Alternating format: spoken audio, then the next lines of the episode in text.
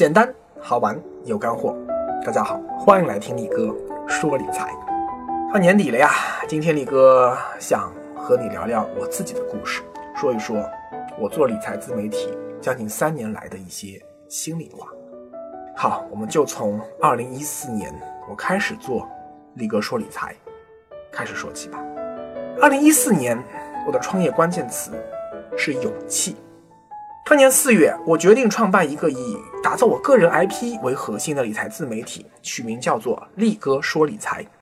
当时我有朋友说：“哎，为什么要叫力哥呢？因为听上去好像像个黑社会老大的感觉啊！你网上一搜力哥，啊，以前啊很容易搜到什么大力哥之类的，那现在主要就搜到我了。”他说：“你为什么不叫什么力仔啊、阿力呀、小力呀，都可以呀，而且很亲切啊？”这些提议被我一一否决，因为我当时。反复的揣摩，发现说只有“力哥”这个词，给人简单、直接、朴实、响亮以及信任的感觉啊，没有任何的娇柔做作。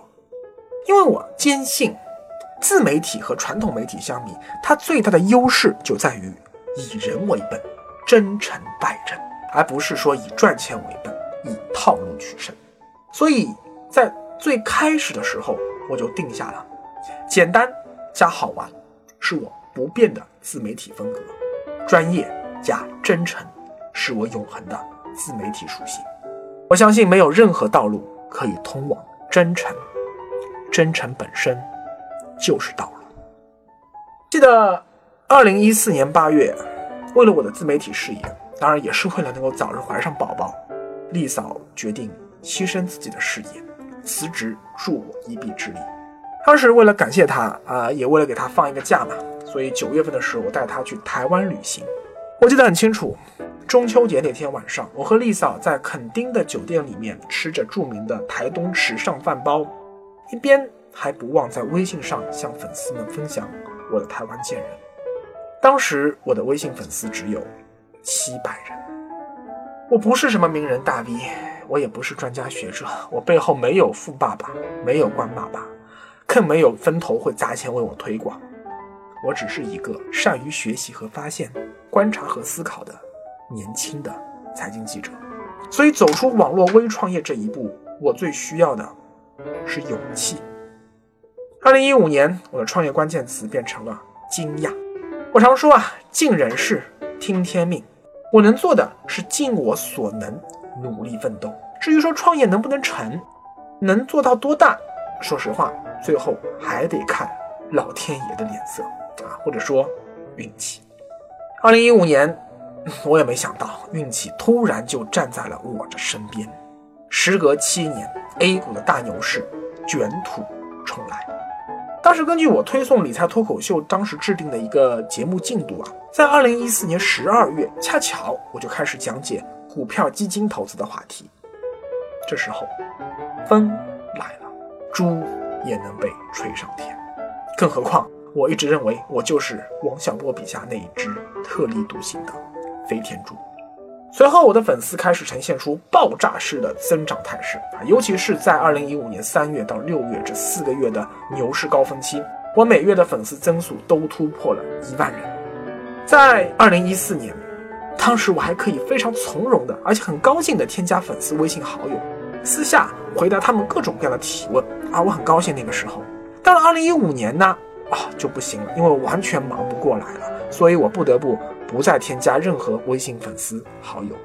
后来我连 QQ 好友都不添加了。所以在二零一五年的四月，我开始第一次尝试大规模的自媒体流量变现，也就是荔枝会的会员招募。最开始的会员服务其实非常简单，只有两项啊，一是可以添加力哥 QQ 和我私下聊天，二是可以进入到荔枝会的会员 QQ 群听力哥天南海北的瞎唠嗑。但是即使是如此简陋粗糙的会员服务，可能是因为我我怎么说，我对于我的粉丝具有太强的信任度和感染力了吧。居然短短八个小时内收到了上千位会员，不得不提前终止会员招募。这件事情让我极为惊讶。这件事既是对我过去一年多努力的成果的肯定，但是也让我差点迷失了自己的初心。六月十二日，漫长的股票基金篇实战操作的最后一部分，也是最复杂的一部分——分级基金篇更新完毕。为了犒劳我自己一年多来的辛劳啊，我特意坐游轮出海度了个假。但是万万没想到，回来以后，旋即遭遇到了史无前例的股灾。在股灾第一阶段，也就是六月十五号到七月上旬这一段时间，由于第一次招收会员的巨大成功，让我高估了自己对市场的理解力，低估了市场的可怕性，以至于坚信这种连续暴跌虽然恐怖，但是依然只是牛市最大级别的中期调整，它并不会彻底打断牛市的脊梁骨。所以当时我给出投资策略是在股市大幅回调时加码买入。差不多在沪指跌到了四千三百点、四千二百点的左右的时候，我就已经建议大家可以去入场了，啊，请不要不要错过牛市中途千载难逢的上车机会。但是很不幸，接下去股市继续跌倒了三千四百点。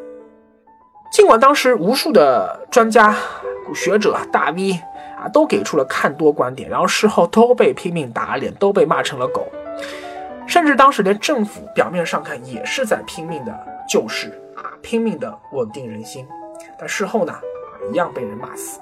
而尽管说这次股灾确实客观上史无前例，百年一遇，真的没有人遇到过这样的情况，但这一切一切的 excuse 借口都不能够掩盖我本人主观上的确存在骄傲自负的问题。最终，我的这种傲慢。也让我自己和无数股市大 V 一样，承受了许多骂名。当然，我知道这些都是我应得的嘛，这是上帝给我骄傲自负最大的惩戒。在罗一笑事件中啊，我反复强调说要把信仰和宗教分开，把真理和信徒分开。罗尔本人的虚伪和软弱，并不能代表基督教信仰就是假恶丑。一样的道理啊，事业上突如其来巨大成功，让我在那两个月的时间里面一度忘记了。当时信主时写的书的名字叫做《谦卑识真理》，这句话反过来说就是：骄傲使你远离真理。我也是人，我也会跌倒软弱，我也会犯罪。感谢上帝，在我跌倒短短两个月以后，就给了我最深刻的惩戒，没有让我在歧路上滑得更远。古代之后，市场人气迅速跌落，我的粉丝增速也重新回落到了正常水平。正所谓，痛定思痛，痛何如哉？回归初心，重启真诚。从惊喜于事业的成功，到惊愕于股市的恐怖，再到惊叹于上帝的大能，二零一五年着实让我惊出了一身冷汗。到了二零一六年，我的创业关键词变成了。坚持，这一年是我创业三年来成绩最多的一年。我获得了风险投资，告别了十年的记者生涯，开启了全职自媒体人的新征程。我还出版了同名的系列图书，我的视频制作变得更加专业。我开启了线下的系列理财讲座。最重要的是，我决定把力哥说理财这个个人品牌变成一家公司，把我一个人的单打独斗变成一个团队的。分工协作，那我为什么要这么做呢？有人可能会说，哎，那还不简单吗？人为财死，鸟为食亡，你不就是想招更多人帮你赚更多钱呗？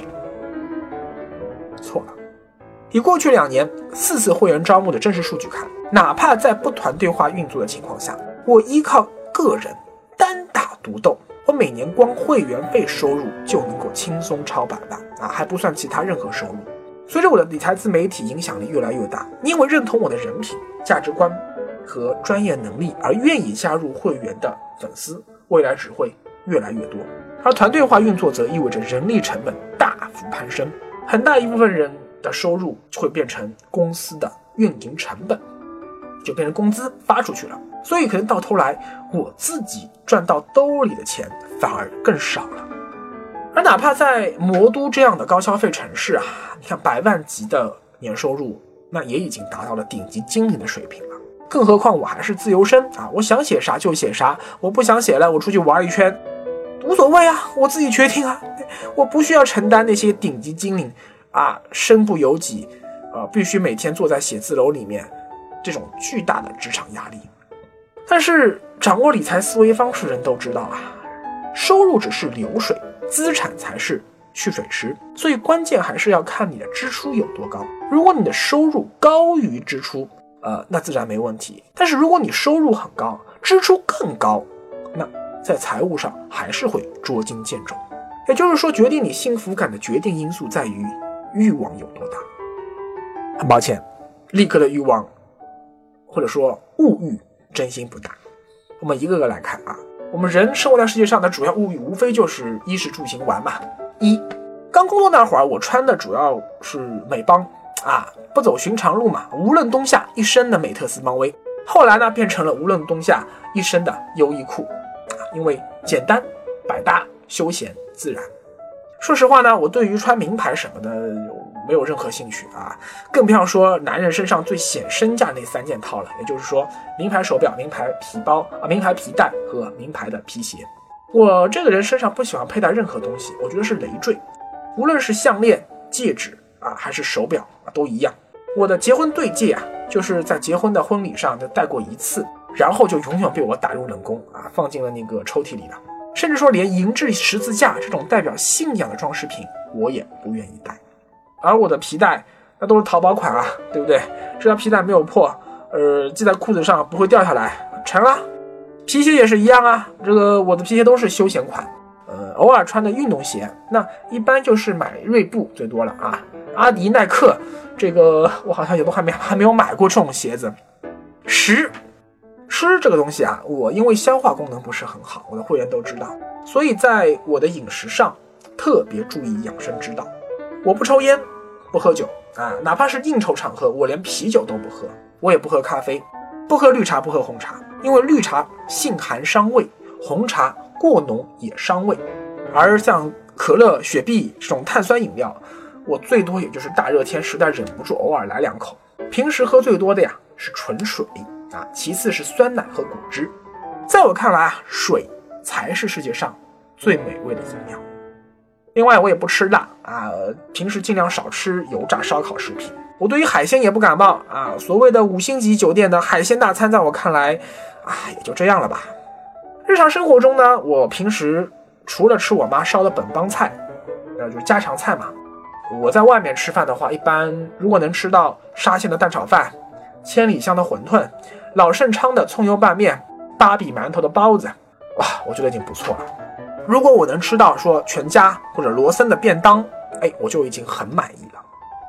再说住，我在上海外环线内有一套自住房啊，虽然好，呃，算不上豪宅吧，但是自住有余嘛。我也不奢望说啊，我很有钱了以后一定要去住什么啊三层别墅这种，无所谓。出差旅行。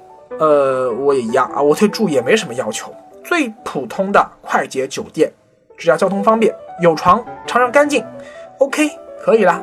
记得之前我去重庆做线下活动时啊，当时就有重庆的会员问我说：“哎，力哥你住哪里？我来接你。”我说：“哎，住七天。”他大惊失色说：“啊，力哥你怎么能住七天呢？在他的想象中，以力哥的身价和名气，怎么着也得住一个星级酒店才对呀。”我说，哎，七天够了呀！我觉得我出去不都住七天啊，什么汉庭啊，不都住这个吗？好，最后还有行。为了接送宝宝方便啊，我们家现在有一辆日系的超省油的，而且是低故障率的 SUV。但我平时上班基本上还是骑着更省时间也更环保，当然也是更便宜的电瓶车。甚至啊，有时我还会骑电瓶车直接去虹桥火车站坐高铁，因为我突然发现有一次打车还存在了高峰时段打不到车，或者说道路拥堵的情况，这有风险啊。而我骑电瓶车去赶火车，时间上更有把握。这你是不是感觉到力哥太不可思议了呀？让你大跌眼镜有没有？因为全上海骑电瓶车去虹桥坐高铁的人也没有几个，我告诉你。同样在员工面前，我也从来不觉得说我骑电瓶车有啥呃什么呃丢脸啊掉身价啊，我从来没这么觉得过。就像我从来不觉得说啊你必须要全身穿名牌啊披金戴银啊脖子里很粗的金项链，然后身上穿一身的貂皮大衣，这才是显身价。我不觉得。我从小到大的精神偶像苏东坡说啊：“腹有诗书气自华。”我相信一个人的自信，他必然是由内而外自然流露的。哪怕我的穿着再朴实低调，只要干净整洁，OK，可以的呀。我的谈吐气质，我的思维反应，很快就会让和我接触人意识到说，嗯，这是一个值得尊敬的牛人。最后再说一下玩，我真正比较有欲望的物质消费需求领域就是玩，更准确的说就是旅行，因为旅行啊，它可以满足我的好奇心，让我进一步构建对这个世界最真实、全面而深刻的认知体系。这么一种认知和思维的乐趣，让我。欲罢不能，但是对于一个年收入可以有一百多万的家庭来说，你满足旅行所需，这一点不成问题吧？更何况，你知道吗？我是一个习惯去穷游的人了，我习惯于坐春秋、亚航、捷星、虎航，还有速雾航空这种廉价航空，在天上飞来飞去，飞来飞去。我坐个游轮，我还专门挑两千元的尾单去抢，啊，真的花不了多少钱啊。那你可能就觉得奇怪了呀，哎，你这个人既然收入很高，消费又不多，物欲这么低，那你为什么要扩张团队，跟自己过不去呢？因为人的需求是多样性的，既需要物质需求赚更多的钱，也需要精神需求。对我来说啊，做力哥说理财三年来，精神上最大的满足就是听无数理财小白向我真诚的表示感谢。更大的满足是听无数理财小白跟我说，因为长期跟着力哥学理财，无论是对理财的理解，还是对人生的看法，以及他们的生活状态，都在潜移默化中发生了改变。没错，我很享受这种能够通过我的自媒体直接影响他人的思想，进而影响他人的行为，最终影响他人生活乃至人生的感觉。按照马斯洛的需求理论啊，这属于第四层，叫做尊重需求和第五层自我实现的需求。我希望我的能力和我的努力能够得到他人和社会的认可与尊重。我希望能用我上帝赋予的天赋影响并改变他人，进而改变这个世界。已经是亿万富翁，不对，应该是千亿万富翁的马云，为什么每天还在辛苦的工作呢？因为他很享受自己每天的努力和决策都在改变世界的这样一种生活状态。他希望今后更大程度的改变世界。通常我们把这种精神追求称之为抱负。但这个世界是公平的呀，我们不能什么都想要。想要过安逸、自由、小确幸的日子，就不能有那么大的抱负。想要实现更大的抱负，就必须要忍受更大的痛苦，付出更大的代价。而作为一个有抱负的男人，我决定选择后者。想要影响并改变更多的人，你就必须要让自己变得更强大。想要让自己变得更强大，你就必须要获得更多外力的帮助和提携。而想要获得更多的外力，就必须要承担更大的成本和风险。而想要覆盖变得更大的成本和风险，你就必须要探索出一条商业化道路，把你心中的伟大梦想落地。变成可持续运作下去的商业模式，这是一把双刃剑啊！收了分头的钱，我就可以组建团队，让视频的观看体验更好，让读者的阅读体验更好，让会员的服务体验更好，让各种闲杂事务都交给专业的运营去处理，这样我才能够专心创作。可收了分头的钱，就意味着我不再是自由身，我要对投资方负责。而团队化的运作虽然能够大幅提高工作效率，但也意味着我要对员工的生计负责。不能说啊，我想更新就不更新，我不想更新我就出去玩玩半个月不回来。那请问，你留在办公室的员工是跟你一起放假出去玩呢，还是你把他们辞退呢？虽然我的很多工作是被他们分担掉了，但其实又增加了新的工作，尤其是要学习如何从一个公司老板的角度去思考和处理问题。做出战略决策，处理各种财务上的专业问题，调解员工之间的矛盾，提高员工的积极性和忠诚度，还要人让够员工，能够让他自我成长。有得就有失啊！要得到更多，就必须要付出更大的代价。所以，二零一六年的关键词是坚持。坚持走上了最难走的 hard 模式。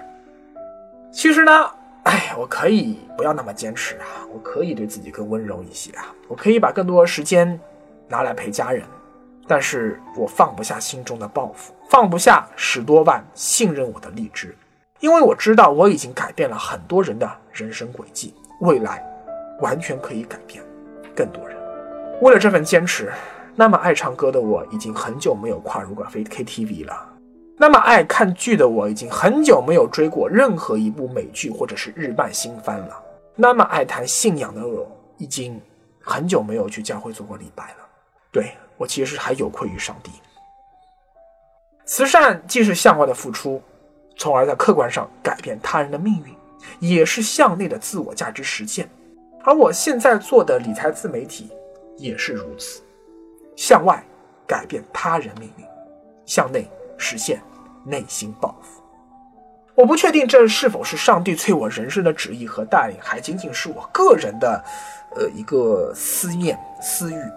但是我决定还是想要继续在这条路上坚持走下去，看看说，我究竟能有多大的力量，能改变多少人的人生走向。所以，二零一七年我的创业关键词将是加速。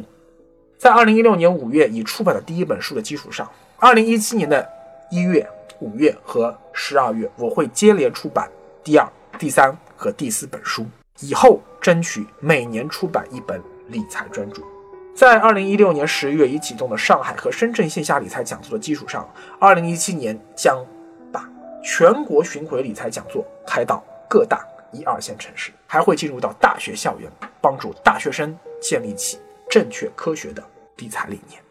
在已经免费放送了一百多期理财脱口秀视频的基础上，二零一七年我将打造更加系统、完整而实用的付费版理财视频课程。此外，还有付费版的理财规划服务和定制版的智能定投策略等升级服务等着大家。没错，你们这些理财小白都被我骗了。力哥的真面目不是一个小小的理财自媒体人，而是妄图改变你的人生。那么问题来了呀，知道真相以后，你愿意继续被力哥骗吗？欢迎留下你的看法。